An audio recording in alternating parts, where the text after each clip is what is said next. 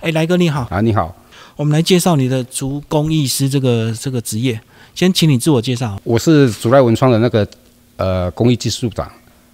呃，我本身是竹山美工毕业的，然后呃，在我们年代的话，我们那个年代啦，呃，就是民国七十几年的那个年代，我们算是竹山美工算是一个重点学校，还有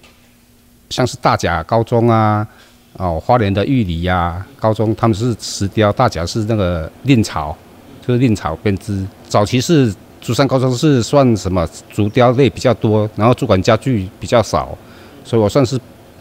科生毕业的。所以你是一毕业就在相关产业，对，就进入竹雕吗？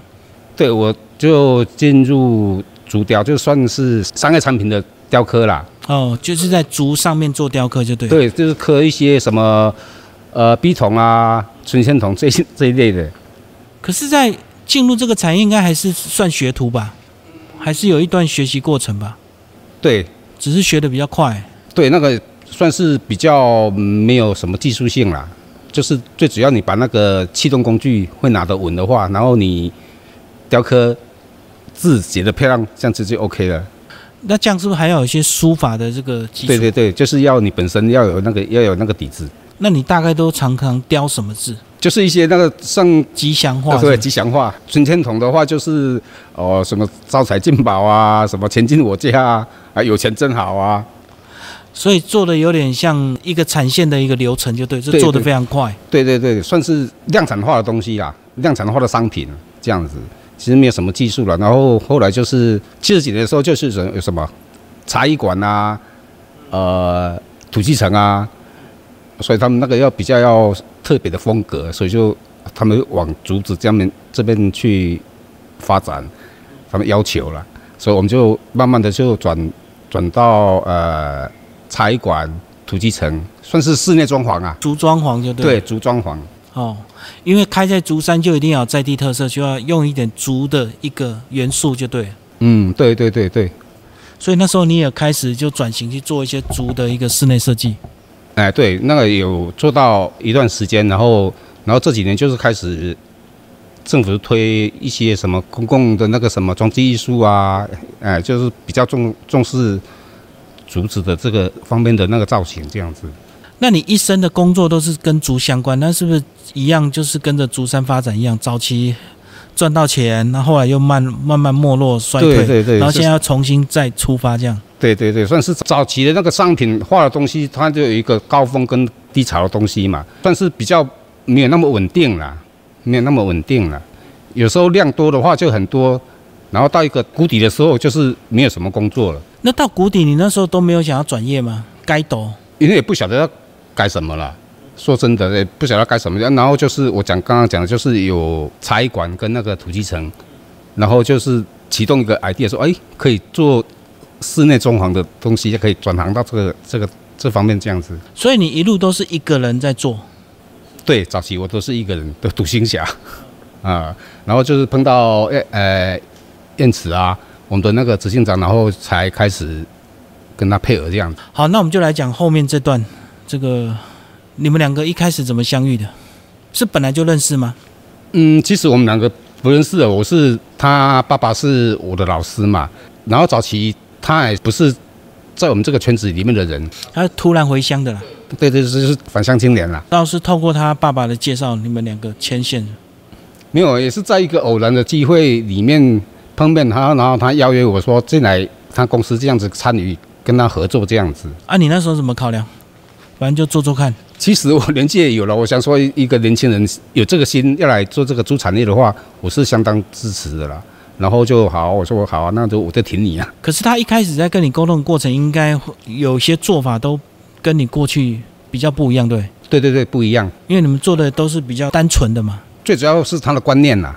他们的观念比较先进一点，在我们的呃猪产业这边算是比较先进的的想法。就是做的东西都跟你以前做的不一样，，对对对对包括现在比较大型的一些公共艺术或者是一对些灯会造型，对对对。那个都需要团队，就不是一个人，对不对？对，对，那个那个都是需要团队的，然后他比较信任我啦，就让我这样子来带这个团队，然后制作这样子。所以每一次如果遇到大型的案件，你们都是临时在主攻班然后由你带队，还是自己就养一大堆工人？呃，本身我们的公司的话，本身就有有几个那个基础的那个员工，然后如果是大量体那个那个装置艺术的话，我们还是要另外的那个工班来配合。真的接到都一定有时间的压力，对不对？对对，时因间为那压个力。一般都是招标，然后什么时候要完成嘛？公部门的话，就是就是讲真的，公部门的话，就是他在纸上作业的话，很冗长的时间啦。对，来公文来回，呃，对，公文来回啦，啊还有最后开才会定啦，案对对，嗯才有定案。然后它要有一个那个算是年度的问题，啊，年度问题，所以到我们的手上的话，就是剩下的时间就不多了，这是我们最困扰的。所以就一次又一次的克服，对啊，还是才要会到今天还在对。啊， 对啊。然后有时候不是说一个 case 而已，然后有时候有两个 case、三个 case，同时在做。对呀、同时在做的，然后然后时间又短，然后所以那个压力就很大。诶，所以这样对你一个即将半退休的这个师傅来讲是个刺激哦，又重新等于跟和他一起再创业一次，对对对，也算是这样子啦。说不累也是也是骗人的。 动脑很累啊。对啊，因为很多方面都我要处理啊，对，因为你是技术长，嗯，要估价啊，然后场刊啊，所以你要克服技术问题之后，叫人家去组装，你还要现场监工，哎对我要现场你不用自己爬了吧？ 呃看情形，看情形还是要啊。 所以有时候在搭台搭搭设的过程，还是要爬上爬下，对，，好，我还是要爬上爬下不。是全部都用吊车了。对对，有时候吊车地形关系的话，有时候吊车没办法到啊。对啊，我看以前竹子最大的应用就是那些传统鹰架嘛，对不对？对，早期就是传统银架，然后现在被铁银架取代了，所以说现在的竹子的话，现在改成大部分都会到沿海地区那个科架做成科架，对。然后现在加工也也少了，所以就期待能够在更多大量的应用。嗯，对，因为很多人会不不想用，就是怕成本高嘛，因为怕也挪嘛。比较没有信心，因为他们他们的观念就是说他哦，那个就是很快就会会烂掉的沙东林我你西，都爱我，对对嘿然后有时他们还是有，如果要做的话，他们还是有那个成本考量啦。所以他们有时候就比较私人的企业啦，或是民间，他们就有这个观感，所以他们就比较不想用，所以有待随着技术再进步一点，能够对啊再怎么样补所以强。做的比较耐久一点啊，比较不会发霉啊、蛀啊这方面都要处理啊。不过我至少看到政府有在重视啊，就是我们这几年不只是灯会或一些大型的艺术展，都有很多竹制品嘛，对不对？越来越多的竹子相关的艺术家，对对对，现在政府这几年有比较有大力推广了。因为那看起来真的是还是比较有情感，对不对？对，比较有亲和力啦，不会那么冷冰冰、硬邦邦这样子。然后结束之后，那个东西就至少不会制造成垃圾嘛，对？如果是塑胶的，就是垃圾品。对，因为那个拆下来的话，我们还是因为它是天然材嘛，所以让就是让它能够利用的话，我们就再捡回来利用；不能够利用的话，我们就是回归自然这样子。自然的回归土地一样。对对对，有没有感觉自己变比较有活力？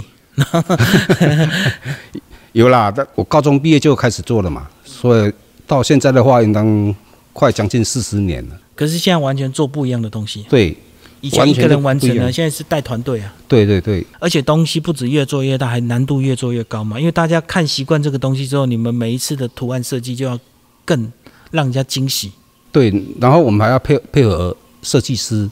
建筑师，每个人每个人那个设计风格都不一样，所以我们还要去重点还要沟通啊对还，要沟通画得很漂亮，可是做不起来啊。建筑师或设计师的话，因为他们有时候也是第一次碰到竹子，他们对竹子的那个不熟悉，对那个材料特性不熟悉，所以我们还要跟他沟通设计方面要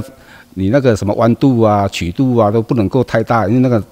竹子它有一个一个天然的限制限制，对嗯，所以如果是直的、横的都很容易处理，但是有时候他们为了曲线好看，，对。就会设计得很柔软。 对对，还是要克服克服它啦，所以我们就跟他讲说，呃，材料怎么处理啊？啊，然后主管是空心的嘛，要怎么让它让它变成实心的啊？